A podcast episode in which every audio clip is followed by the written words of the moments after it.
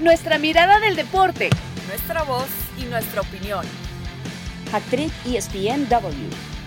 Quédate con nosotras. Hola, ¿qué tal? Bienvenidos a Hattrick ESPNW, una edición cargada de información como de invitados, amigos muy, muy queridos que están para hablarnos de grandes logros deportivos de esta semana.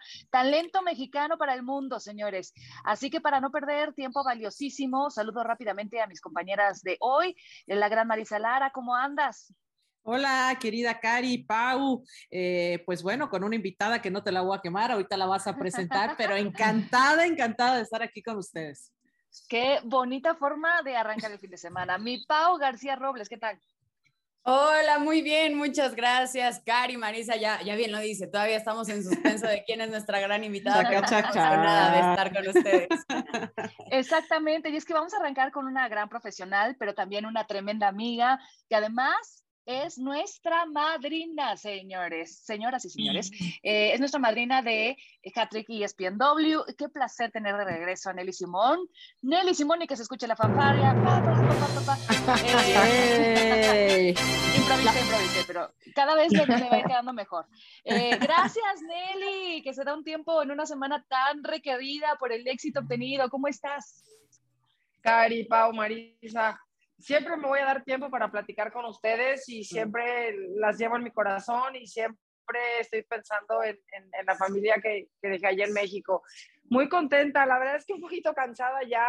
Desde, desde el tema de mi cirugía fueron dos meses complicados, luego el tema de la liguilla han sido semanas duras, pero les hablo con el corazón y ha sido, han sido 15 días espectaculares en mi vida personal. Con mis hijos los he compartido y, y era un logro y era un, era un momento que yo sabía que iba a llegar tarde o temprano y exactamente después de tres años que llegué a Guadalajara, pues se me dan dos títulos y la verdad es que súper contenta y súper satisfecha con lo que hemos hecho. Exactamente, Nelly. Déjame poner un poquito de contexto porque eh, sabemos, asumiste la dirección deportiva de las Chivas femenil de cara a la apertura 2019. Eh, nosotras que tenemos la fortuna de conocerte tan de cerca, sabíamos que el reto lo asumiste con total entereza, pero además dejando atrás una carrera que llevabas en medios de comunicación de más de 20 años, que también tuviste que dejar a tus hijos en otra ciudad. Eh, cosa que todos los que son papás o los que son mamás pues entenderán de, eh, podrán dimensionar de mejor manera lo que eso significa eh, para ir a cumplir un sueño, ¿no? Un nuevo reto en tu carrera y apertura 2022, justamente tres años después, como bien mencionas, campeonas del fútbol femenil, eh, como resultado de un proceso, la verdad, de mucho trabajo, pero un proceso maravilloso que está rindiendo frutos. Y en la misma semana campeón de campeones. Así que felicitaciones antes que nada, Nelly. Estamos eh, muy contentos por ti, muy orgullosos. eh, sabemos la gran profesional que eres, pero también, pues, obviamente queríamos invitarte para que nos compartieras eh, cómo ha sido justamente ese trabajo, ¿no? Desde que tomaste el equipo, ¿cuál dirías tú que ha sido ese, ese trabajo o ese eslabón a eslabón que has tenido que ir formando? Fíjate, Cari, que, y lo dije desde el principio, yo el equipo que encontré lo que podemos ver hoy, la verdad es que es, es totalmente diferente. Mi, mi, prioridad siempre fue por lo que llegué y, empecé a investigar y empecé a ver, empaparme, pues sobre todo los primeros tres meses. No era un equipo profesional. La realidad es que, y lo he dicho muchas veces, la liga todavía no es una liga profesional, es una liga que va en camino a la profesionalización como tal en todos los aspectos. Entonces, en lo que me enfoqué fue en profesionalizar Primero, el proyecto, ¿no? ¿A qué me refiero? A que ellas tuvieran todas las herramientas, a que mejoraran en, todo en todos los aspectos. Primero, en que tuvieran un lugar mm, eh, donde tuvieran todo para entrenar. Después, que tuvieran un cuerpo técnico eh, como el de primera división varonil. Después, que mejoraran los sueldos también. Y que ellas poco a poco fueran entendiendo que la profesionalización no parte de jugar bien al fútbol, sino de ser profesionales fuera y dentro de la cancha, el tema de la alimentación, el tema del descanso, el tema de entender que se tienen que cuidar todo el tiempo. Vamos, fue un trabajo de tres años y mira qué, qué chistoso, porque siempre como comunicadora o como periodista, yo estoy muy casada con los ciclos de tres años en el fútbol, ¿no? Al final tengo mucha empatía con, con tipos como Pep Guardiola, como, como esta camada de directores técnicos que, que, también piensan que los que tres años son porque tienen que pasar algo importante. No sé si fue casualidad o no, pero siempre mm. me tracé tres años y en cada torneo ir avanzando en algo, ¿no?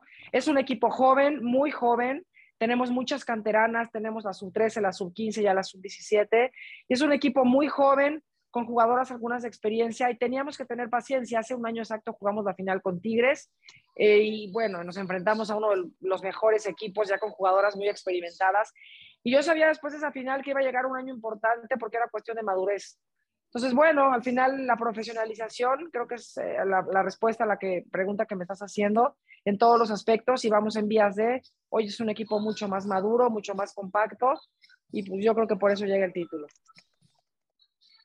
Hola Nelly, ¿cómo estás? Eh, te mando un gran abrazo, una felicitación como siempre. Bueno, lo hacemos eh, por detrás, también por delante en el micrófono. Eh, la verdad, un orgullo verte tan contenta, verte festejando, verte plena, ¿no? Y sabemos lo que te ha costado, sabemos todo el esfuerzo que hay detrás, los sacrificios que has tenido que hacer, pero sin duda ese 10 de mayo del 2019, cuando fuiste designada directora deportiva, bueno, pues se abrió una ventana enorme en tu vida, un cambio que representó, bueno, pues, eh, eh, insisto, dejarlo todo y desde entonces, bueno, pues has tenido la interesa y, el atino de hacer cambios importantes dentro de la institución, ¿no? Eh, primero, bueno, designaste a Ramón Villa Ceballos ahí como estrategia, como estratega, perdón, y después, un año después, hablabas de estos ciclos, ¿no? Ese primer año fue con él.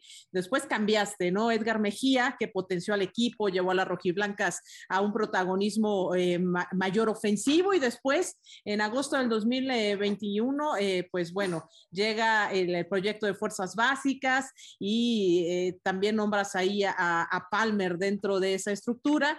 Después eh, viene Juan Pablo Alfaro, por situaciones se va el Chore, llega Juan Pablo Alfaro y termina siendo, bueno, pues esa experiencia que terminó teniendo ahí con el Chore Mejía como auxiliar, con nuevos conceptos, lo que eh, da al final, bueno, pues eso que se necesitaba. Pero también importante lo que hiciste de traer en ese tiempo a Licha Cervantes, a Caro Jaramillo, a Cassandra Mortero, a María Sánchez, que son jugadoras que sin duda fueron parte fundamental en este crecimiento.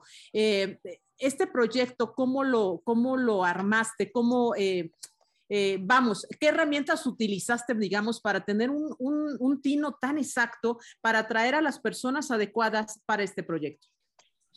Fíjate, Marisa, que digo, y, ustedes lo saben, yo empecé a seguir la liga desde mucho antes que yo llegara a Guadalajara, Chivas, ¿no? Desde que estaba en ESPN estaba yo muy empapada de todos los equipos, de lo que le faltaba a todos los equipos.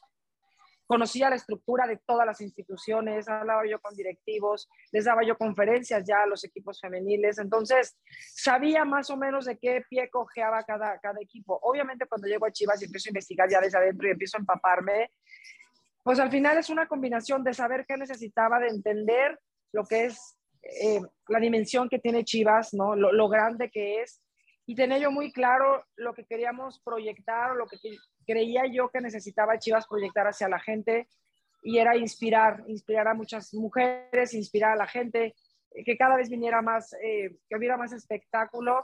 Y partiendo de ahí empecé a hacer un análisis junto con el cuerpo técnico que estuvo en cada momento, las jugadoras idóneas que tenían que llegar desde mi perspectiva para darle a Chivas un sello especial y personal. Entonces, así se me fue dando. La verdad es que fueron llegando jugadoras que, hoy en día pues son no solamente la, la, columna vertebral, pero que han sido pues importantes en todos los aspectos, ¿no? En el, en el vestidor, ya con más experiencia, pero yo no te podría nombrar nada más a ellas. La verdad es que todas han hecho un trabajo espectacular porque todas suman. Y está Jocelyn, y están las chiquitas que subieron de la 17. Entonces, lo que sí tengo muy claro es que lo que tuve muy claro sí es qué se necesitaba en el equipo y qué jugadoras se necesitan para que un equipo pueda ser protagonista. Creo que esa es la, la parte medular de un proyecto de fútbol, entendiendo que no solamente es la parte futbolística, la parte humana para mí es vital y yo tenía que contratar jugadoras también que supiera que en el vestidor me iban a formar, entonces me iban a sumar, entonces pues creo que fue vital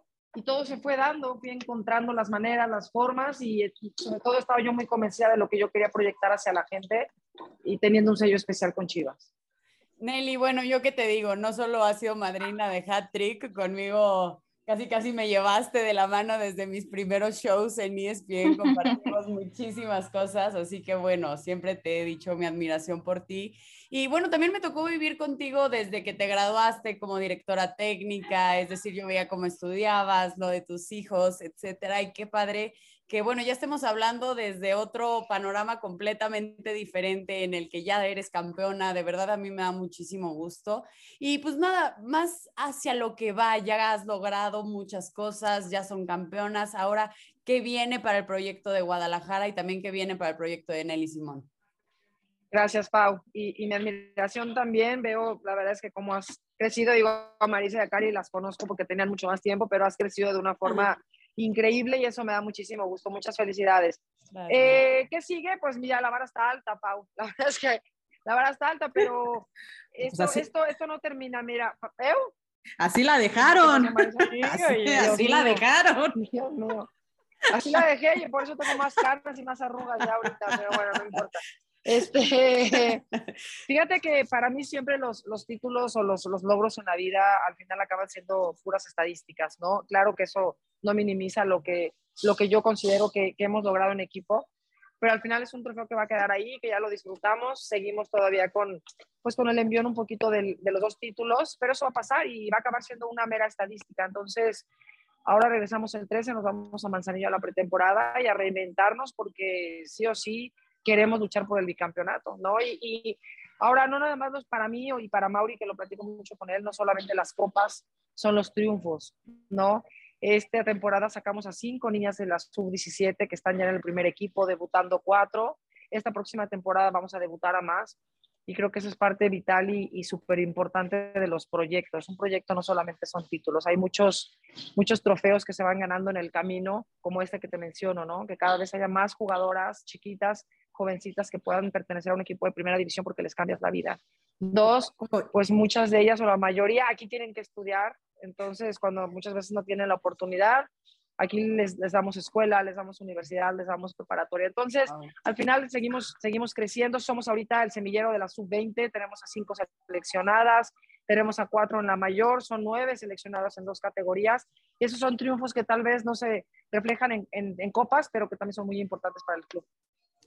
Son pasitos, pero que siguen sumando muchísimo, ¿no? Eh, Nelly, también eh, saber que ahora para de aquí en adelante al menos en eh, la fase determinante de liguilla también se incorpora el VAR, es otro de los pasos importantes que van teniendo la Liga MX femenil como muestra de su crecimiento, pero también en eso eh, sabes que existe el compromiso por parte de los clubes de ir aumentando en medida de lo posible el sueldo para las jugadoras, pero en la realidad, tú ya que estás en la parte interna, ¿qué tan viable ves que suceda esto?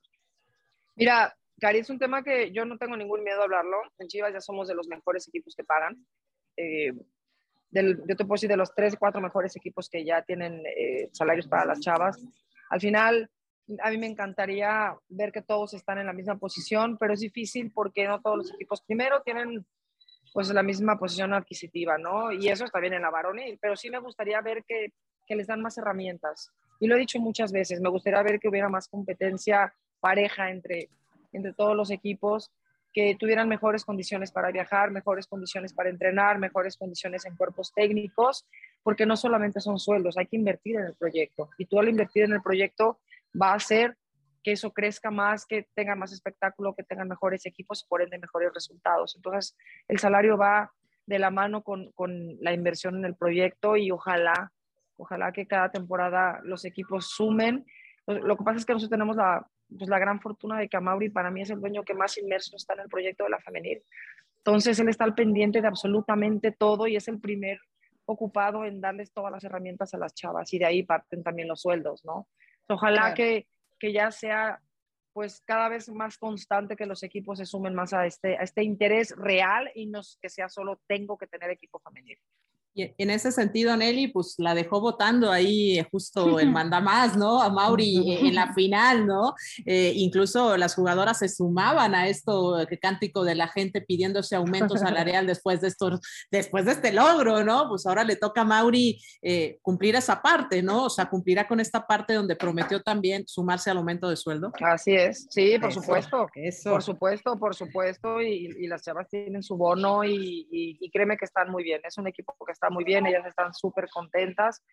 Y, y a Mauri es una persona que lo que les promete cuando hay resultados las cumple, sí o sí, eso sí se los puedo decir. Entonces, están contentas. Ahorita pues están unas en selección, otras, pero ya regresando a la, a la pretemporada, la verdad es que con, nos vamos a volver a reinventar para ir por ese campeonato segundo. Y, y bueno, ya de reinventar, ya te trajiste a Adriana Iturbide a la Boyi, a la delantera de 29 años, para hacerle eh, compañía del Atlas, por cierto, hacerle compañía a Licha Cervantes ahí, ¿no? Cambiando de esquema, buscando quizás un 5-3-2. Y también te trajiste a Isabel Casís, que también es tremenda jugadora joven, que, que se maneja muy bien por eh, ambos extremos y que, bueno, pues puedes, eh, puede ser un, un, elemento muy bueno, ¿no? Porque ahí tuvieron que ajustar de repente con Caro Jaramillo. Platícanos de estos dos grandes refuerzos y cómo les va a ayudar justo a buscar este bicampeonato. Fíjate que ambas jugadoras tienen, ayer lo decía en la presentación, tienen primero características futbolísticas que encajan perfectamente con el sistema y, y esta mística que queremos o que estamos intentando proyectar hacia la gente, ¿no? Adriana tiene mucha experiencia, es una goleadora nata y tiene cualidades desde nuestro punto de vista del cuerpo técnico que, que, que, se entienden perfecto con Licha. Son jugadoras delanteras con diferentes cualidades y eso hace que se complementen muy bien en el terreno de juego. Es madura, ya está comprobada en la liga, vive aquí en Guadalajara, es una extraordinaria chava. Eh, entonces encaja perfecto desde el vestidor hasta la parte de la cancha, ¿no? Y tomando en cuenta también que Licha va a tener muchos llamados a selección, necesitamos a alguien que cuando Licha no estuviera, pues tuviera esa jerarquía para estar ahí. Y en el tema de Isabel Casís, a Isabel Casís ya la habíamos visto desde hace un año y medio, tiene muchas cualidades, tiene un techo enorme hacia arriba, es muy joven, es muy dinámica y, juega por las bandas, por cualquiera de las dos bandas. Entonces es rápida, que es una de nuestras cualidades a la ofensiva también. Entonces, más allá de pensar en un planteamiento táctico, que eso lo ve el cuerpo técnico, son dos jugadoras que encajan perfecto en cualquier sistema que utilicen en la parte táctica e insisto, sus cualidades individuales son muy buenas, que encajan sobre todo en, en el pues, común denominador del trabajo colectivo del grupo. Nelly, ahora yo no tengo duda que te va a seguir yendo súper bien con todos estos eh, cambios internos que estás haciendo, ya se ven reflejados, pero eh, para platicar un poco de pues las dos vidas que has vivido, tanto en los medios como comunicadora uh. y estando dentro del mundo ya del fútbol, eh, ¿qué, ¿qué, destacas de cada uno? ¿Qué extrañas de estar en los medios? ¿Qué te hace lo más feliz de estar ya en la cancha? Cuéntanos también un poco de esas dos vidas. Mira, Pau, el periodismo lo voy a extrañar toda mi vida yo no sé si vaya a regresar algún día, eso nadie lo sabe y, y, y siempre claro. les digo. Pero con nosotras, Nelly. Ah, bueno, si me invitan, claro. Te fichamos otra vez. No hay opción. La verdad es que sí, sí es algo que voy a tener en la sangre siempre. 20 años se dicen fáciles. Yo empecé en el 98, imagínate. Entonces, wow. es algo que voy a llevar en la sangre, es algo que, que va conmigo y que eso me ha permitido también dar, ir un paso adelante, porque es algo que enseña el periodismo y ustedes lo saben, es ir un paso adelante siempre, ¿no? Y eso lo implementé en mi vida y eso me ha ayudado mucho a lo que hoy hago. Extraño, pues los extraño a ustedes, extraño mucho el compañerismo, aunque platico con, con mucha gente, sobre todo de ESPN y de otros medios, pero más de ESPN, porque sé que me quieren y además somos amigos más allá del fútbol. Extraño el día a día, a veces sí siento feo que digan cosas que digo, ¡ay, búsquenle un poquito más! ¡Rásquenle un poquito más! Ya estás del que, otro lado, sí. Pues sí, es, y sí se ve muy diferente, ¿no? Y, y, muchas veces me han preguntado, bueno, si tú regresabas a los medios, sí se ve diferente, se ve muy diferente porque lo que hay atrás de un solo partido de fútbol y se los comparto con toda la humildad híjole, muchas veces la gente ni siquiera lo dimensiona, ¿no? En el caso de las chavas, pues son seres humanos, son mujeres, llegan también con problemas, es muy fácil, porque también yo lo hice, ¿no? Hablar, eh, claro, con mucha responsabilidad, pero dices, ay, ya estás este lado, dices, chino, rásquenle un poquito más, o investiguenle, o pregúntenos, ¿no? Porque si digo, eso no es cierto, eso no es cierto, eso no es cierto, pero bueno, al final, el haber estado de aquel lado, Pau, pues me da, me da esta visión de entender también a los medios, trato de atender a todos porque sé lo que, lo que ser, pues el trabajo también de un periodista y los entiendo a la perfección. Y ahora estar de este lado, si algún día regreso, pues imagínate ya la preparación que tengo o lo que he aprendido más bien, ¿no? Para poder hablar desde un micrófono siempre con mucha responsabilidad. Entonces, creo que, creo que he cumplido, gracias a Dios, yo que el 80-90% de mis metas profesionales. Ya mi libro se detuvo un poco por el tema de la operación, pero ya está a punto de salir, ya lo terminé. Wow. Entonces ya es otro de mis, de mis checks, ¿no? ¿Cuál es el título, Nelly? Es, Ah, sorpresa, Marisa. Ah, sorpresa, todavía no. Bueno, ya, pues aquí. Ya lo tengo, ya lo tengo, pero va a ser sorpresa. Y, y, el, y, para mí el, el punto más importante son mis hijos. Mi hija ya se graduó, ya terminó la carrera, estudió Ciencias de la Comunicación en la Ibero, terminó este semestre. Mi hijo pasa al, al tercer semestre de negocios.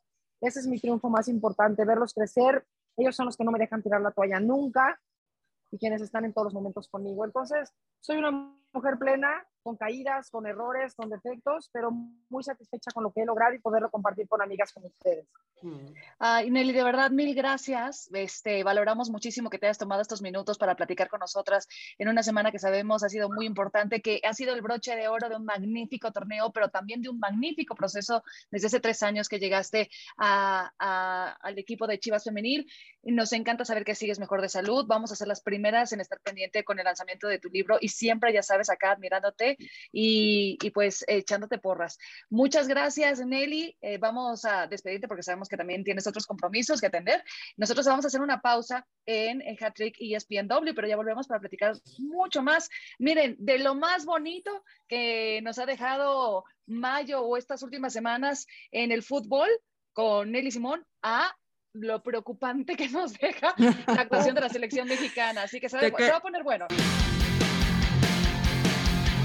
Estamos de regreso, esto es Hat-Trick ESPNW y señores, tenemos que pasar al tema de selección mexicana de fútbol, que tuvieron su segundo compromiso de preparación rumbo a Qatar, enfrentando a Uruguay y fueron goleados 3 por 0.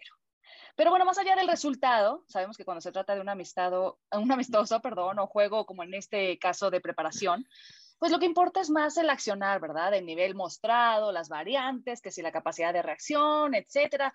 Yo, yo les habla Cari Correa, no encontré nada Nada de eso en el tricolor, nada, nadita. Mi querida Marisa Lara, eh, creo que ya venía siendo preocupante lo de México con el Tata, pero de ayer, ¿hay algo que puedas rescatar tú? ¿Qué? Que me encanta Cavani. Oye, te ¿eh? que yo lo vi primero. no, no, no, no, no. Ya, Cavani es un extraordinario jugador. Honestamente, la, la, la selección. Sí, sí, por supuesto, por supuesto. Además, usted, usted está con Santino. Sí, sí, claro, claro, claro. No, es por eso, es por eso, lo entiendo perfecto.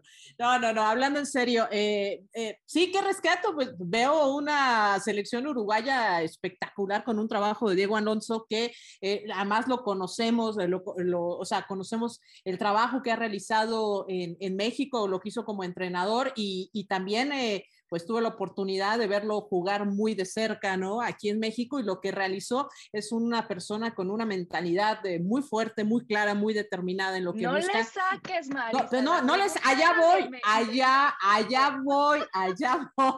A lo que voy es que Uruguay es una selección que siempre me ha causado mucha simpatía y me da, porque en general me caen muy bien los uruguayos y me da mucho gusto que haya retomado esta presencia, este carácter, ¿no? Más allá que jugó con Cavani, con un solo hombre adelante, ¿no? Y que hizo pedazos a la, al experimento que, que, puso hoy el Tata Martino con una línea de tres, ahí con Néstor Araujo, con Angulo y con César Montes, eh, que, que, resultó en un experimento pues desastrosísimo, ¿no? Hizo ah. ver muy mal a la defensa mexicana, por eso empezaba con el tema de Cavani, ¿no? Porque cuando solo delantero en punta, esa línea de tres quedó hecha pomada para la selección mexicana. Creo que eh, lamentablemente la selección mexicana no tiene una identidad, no tiene una personalidad.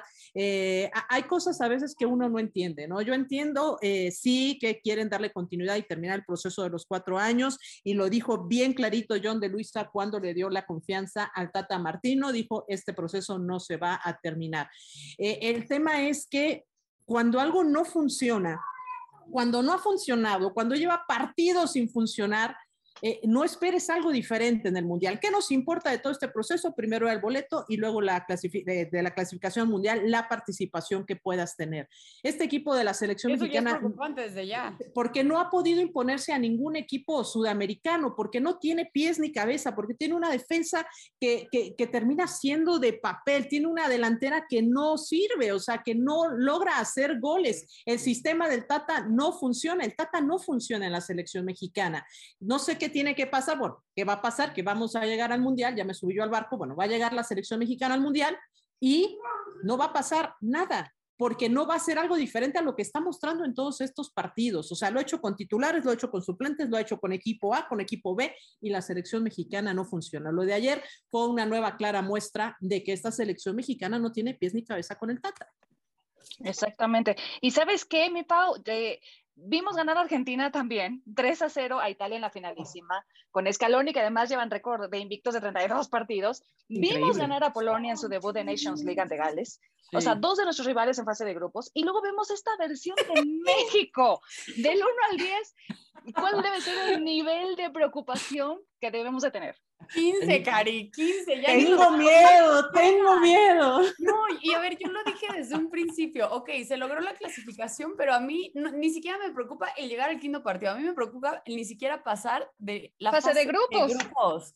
Es increíble. La selección. ¿Sabes qué? Ya me preocupa Arabia Saudita, mana. Sí, y más porque, a ver, Cari, eh, Marisa, todo se va a definir en el primer partido. Si ganas o pierdes contra Polonia, yo creo que ahí se va a definir muchísimo, porque después le tendrías que ganar a Argentina, que bueno, con este tipo de juego que está mostrando la selección se ve imposible, y luego ya hasta nos preocupamos por una Arabia Saudita. Realmente creo yo también me gustaría hacer estas de, ay, sí hay que respetar, pero a ver, el Tata no ha funcionado, no se ha visto mejoría en la selección, no conecta con la afición. El día de ayer se escuchaban los abucheos en Estados Unidos, de fuera el Tata. Realmente estamos a 172 días del Mundial y cae de esta forma contra Uruguay. Creo que sí es de preocuparse. No hay una delantera que, realmente haga goles. La defensa, bueno, ya no saben ni cómo acomodarse. Donde creo que hay un poco más de movimiento eh, y profundidad, sí es en el medio campo,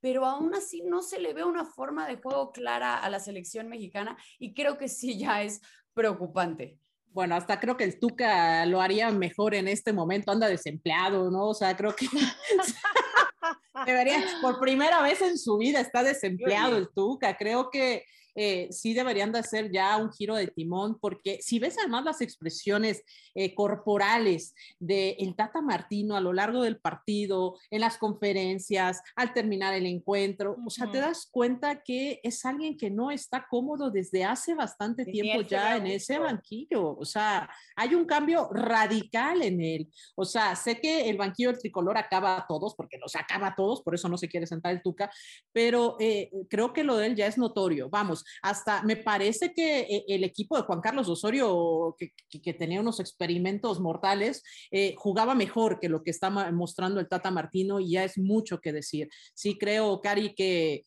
eh, esto va a terminar en desastre, ¿no? Y creo que tampoco tienen el arrojo para poder mover el timón en este momento. No, pero además hay una necesidad clarísima del Tata Martino de seguir casado con ciertos jugadores que no te rinden y al mismo tiempo se niega a darle la oportunidad a quienes están en su mejor momento. No importa si juegan en Liga MX, Europa o MLS.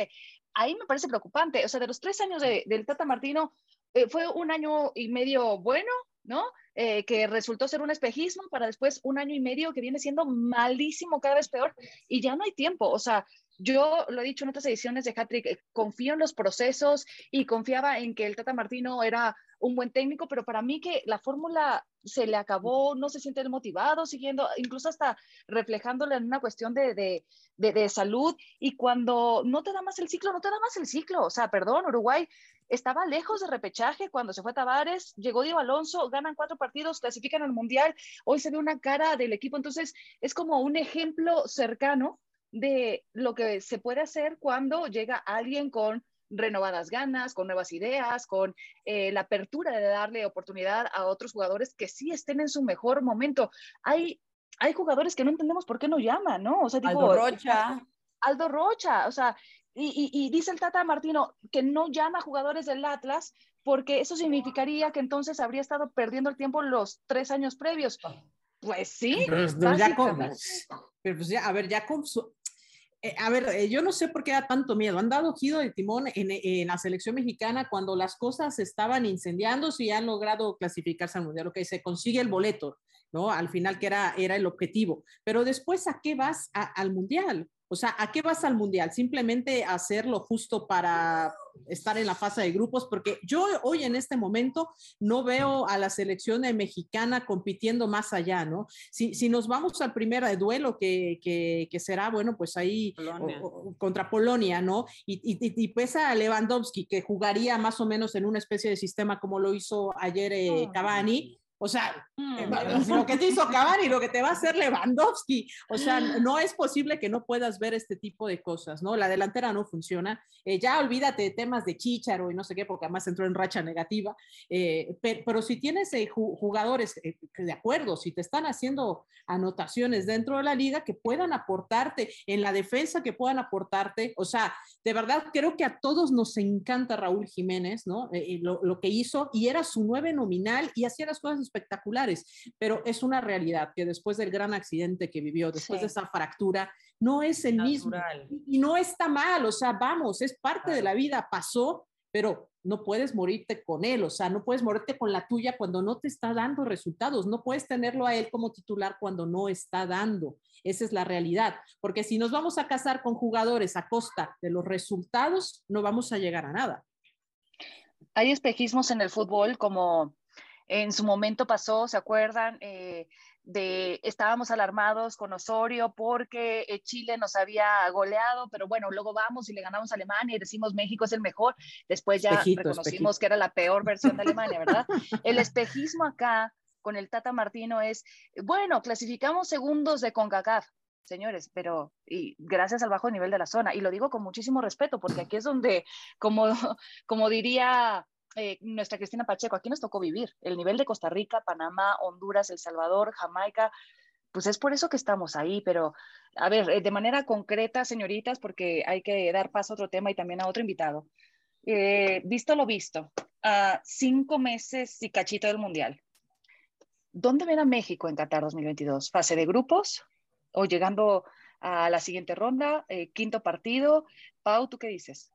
Ojalá me equivoque, pero yo creo que se queda en fase de grupos, tristemente. Ojalá me equivoque, pero viendo el nivel que traen y contra los eh, jugadores y equipos que va a jugar, yo lo veo muy complicado si siguen jugando así.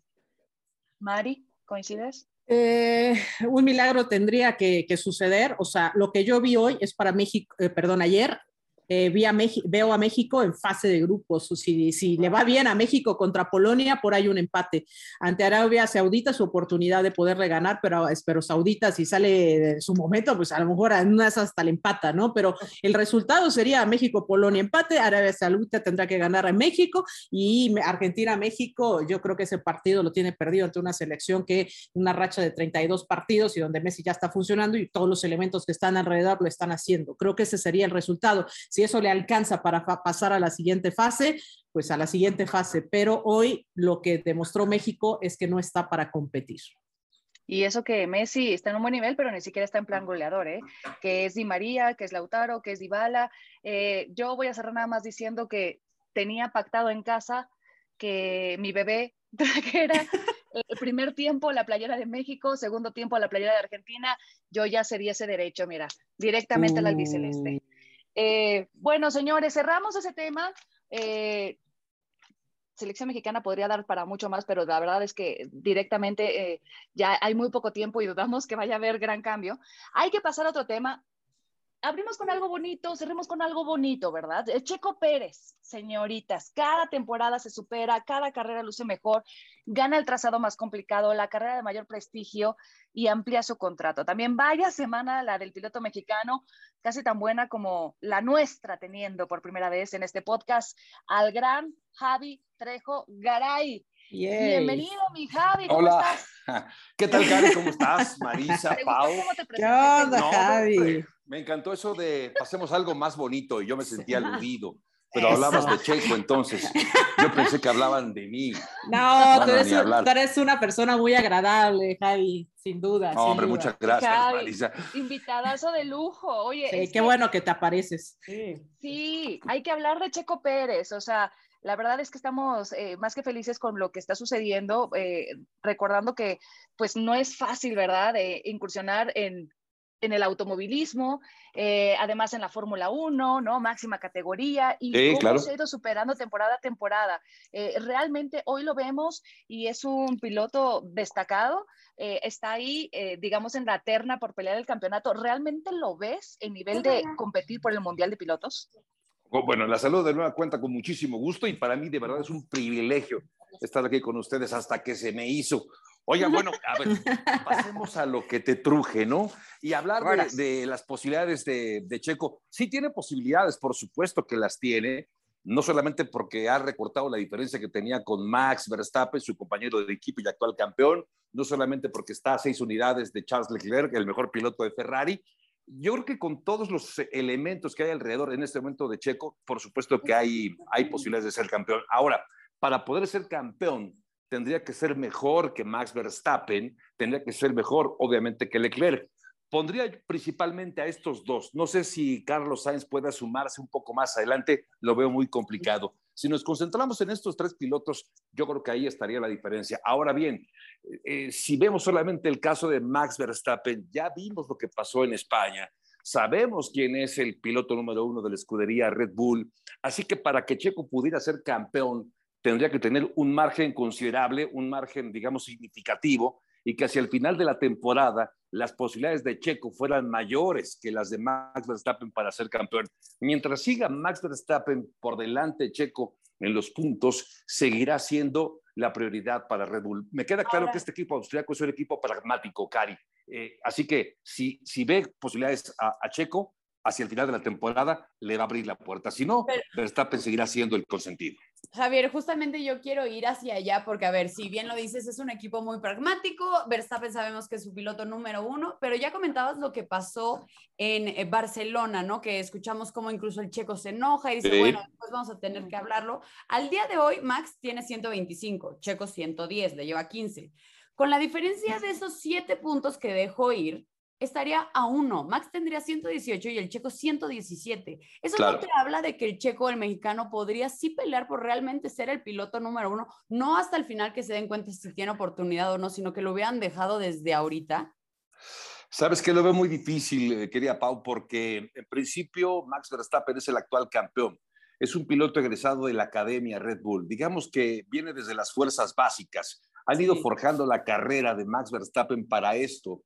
Así que me parece que sería muy difícil, muy aventurado los, haberlos dejado correr libres. Y de hecho, eso sería un riesgo. Si, si no pones orden, si no eh, especificas quién va de uno, quién va de dos, los dejas correr libre, puede acabar ocurriendo que en una carrera, en un mano a mano, en un rueda a rueda, acaben chocando los dos y los dos queden fuera. Ya pasó con Mercedes hace algunos años entre Lewis Hamilton y, y Nico Rosberg. Por eso creo que que a pesar de que me duele, y seguramente a la gran mayoría de los mexicanos nos duele ver esas instrucciones, me parece que está en lo lógico el equipo de Red Bull. Darle prioridad al campeón, darle prioridad a ese joven piloto que alguna vez llevaron de la mano hasta, hasta ser campeón.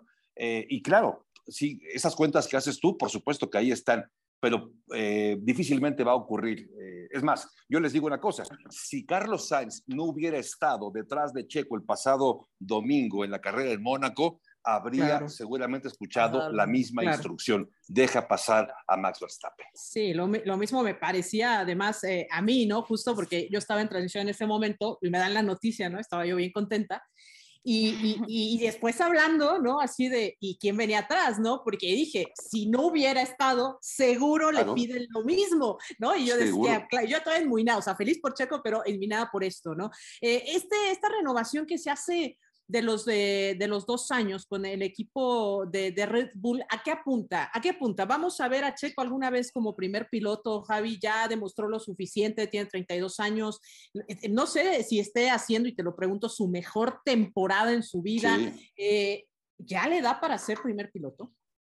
Sí, sí, sí, está, está en su mejor temporada, sin lugar a dudas, mi querida Marisa. Eh, está para ser, de hecho ya es un mejor piloto, ya es su mejor piloto, está incluso por momentos en la temporada mejor que Max Verstappen, lo fue. Todo el fin de semana pasado, por ejemplo, fue mejor prácticamente los tres días que Max Verstappen, pero difícilmente va a acabar eh, tomando este, este lugar. Insisto, creo que Verstappen eh, es un piloto que, que, está ahí por méritos propios, porque es un pilotazo, queda claro, no es porque le hayan dado chance en Red Bull. Pero ahora que hablabas del contrato, fíjese la relevancia que tiene el, el, que hayan extendido el contrato dos años a Checo Pérez. No solamente es la confianza, el voto de confianza, ver que, que, ha convencido tanto a todos en Red Bull para darle esa extensión, ese espaldarazo, sino lo que representa traicionar un poco la esencia de Red Bull que tenía entre sus eh, objetivos desarrollar jóvenes pilotos. Así salió de ahí Albon, salió el propio Max Verstappen, salió Daniel Kvyat, salió Carlos Sainz.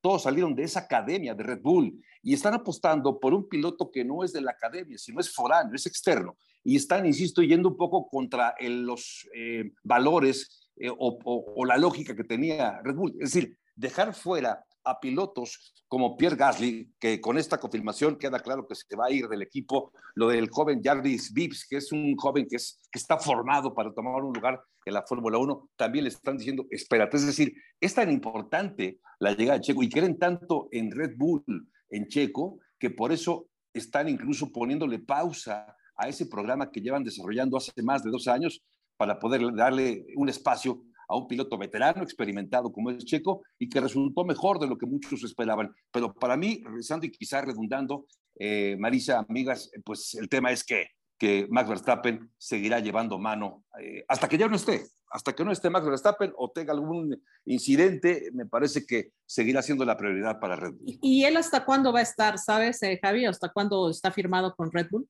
Sí, tiene un contrato hasta el 2026. O sea, uh, tiene un bueno. contrato. No, no, es el. O sea, va a seguir siendo su coequipero, pues ahí ayudándolo, sí. Sí, no, por eso sí. lo veo muy complicado. Tendría que ocurrir algo muy dramático. Ojo, eh, no, no, no, uh, no, no. Toco madera. Sí, sí, yo también acá. Todos. Todo, ver acá. Todos. Sino que, Oye, ah, no mi... sé, incidentes en pista, Cari. Sí. Eh, mi querido Javi, eh, por todo lo que te escuchamos, te aprendemos, entendemos de lo que ha sucedido con Checo a lo largo de su carrera y, y, y hablando específicamente de este momento que ya comentabas con Pau, de eh, eh, que es el mejor nivel que le hemos visto en su historia. ¿Es el mejor piloto que ha tenido México en todo su historial? ¿Y dónde se ubica Checo también dentro de los mejores deportistas que ha tenido este país? Qué buena pregunta, Cari. Ahora sí me la pusiste complicada. Ah, no, aquí vas a ver a cumplir desafíos. ¿eh? No sé, no, no, Démosle no sé, cinco minutos para que le piense. Espérate. Démosle unos segundos para que la piense. No, no, no, está bien. A ver, este, para mí sí está la discusión de ser el mejor piloto mexicano de todos los tiempos. Es un poco chocante, ¿no? Por las épocas, por la diferencia de, de, de tiempos. Pedro Rodríguez consiguió dos grandes premios. Era una época mucho más peligrosa porque subirte a un auto, el riesgo de subirte a un auto y perder la vida era muy, muy alto en aquella época. Le pasó al hermano de Pedro, bueno, a los dos, de hecho, les, les acabó pasando, eh, uno en Fórmula 1, a, a, a Pedro Rodríguez, ¿no? Eh, pero eh, sí, había un riesgo muy grande. Afortunadamente las cosas han cambiado. Adrián Fernández, por ejemplo, eh, me parece lo de Adrián Fernández fue una época muy importante porque le abrió la puerta a muchos jóvenes. Pero yo creo que sí, yo creo que Checo está en la discusión de ser el mejor piloto mexicano de todos los tiempos. Sí, yo, yo lo pondría por delante de todos por lo que ha logrado y porque además está vigente. Yo creo que va a seguir construyendo todavía su legado. Y de los deportistas de todos los tiempos, eh, pues es uno de los mejores deportistas de todos los tiempos. Ahora, si me estás preguntando específicamente, Cari, si, si entra en un top 10 de los, pilotos, de los mejores deportistas mexicanos, eh, yo creo que todavía no, Cari. Yo creo que todavía no, porque estoy pensando en Paola Longoria, estoy pensando en María Rosario Espinosa, estoy pensando Julio en Joaquín Chávez. Capilla, en Chávez, en Hugo Sánchez, Hugo Sánchez en Carlos claro. Gracida, Valenzuela, este, Finito López. Yo creo que y si todavía de la no le actualidad, alcanza. Javi, y si fuera de la actualidad, porque por Ah, de ejemplo, la ahí tenemos a un actualidad, Canelo, Sí, ¿no? Sí, incluso sí, de la actualidad yo creo que sí, tiene méritos suficientes para estar en esta lista. Digamos que los, los deportistas contemporáneos, de los que están vigentes, por supuesto que ahí está Micheco Pérez en una posición privilegiada. Perfecto, pues Gaby, la verdad es que ha sido un deleite escucharte, ojalá que te tengamos más seguido. Gracias por venir a Hattrick ESPN eh, W. Eh, bueno, Gracias en esta ocasión le quitamos un poquito el, el W, pero, pero qué placer de verdad tenerte. Eh, y vamos a cerrar ya esta edición que la verdad ha estado bien dinámica, pero bien jugosa. Gracias Marisa Lara, gracias mi Paulina García Robles. Gracias, hombre, un abrazo. Un fuerte abrazo. Y a los grandes invitados que tuvimos hoy, hombre, que vengan más. No, hombre, de lujo, estuvo bien divertido. Así que sigan compartiendo este podcast. Gracias a todos por sus comentarios y nos escuchamos en una próxima edición de Hattrick ESPNW. Hasta la próxima. Nuestra mirada del deporte, nuestra voz y nuestra opinión. Esto fue Hack Trick ESPN W.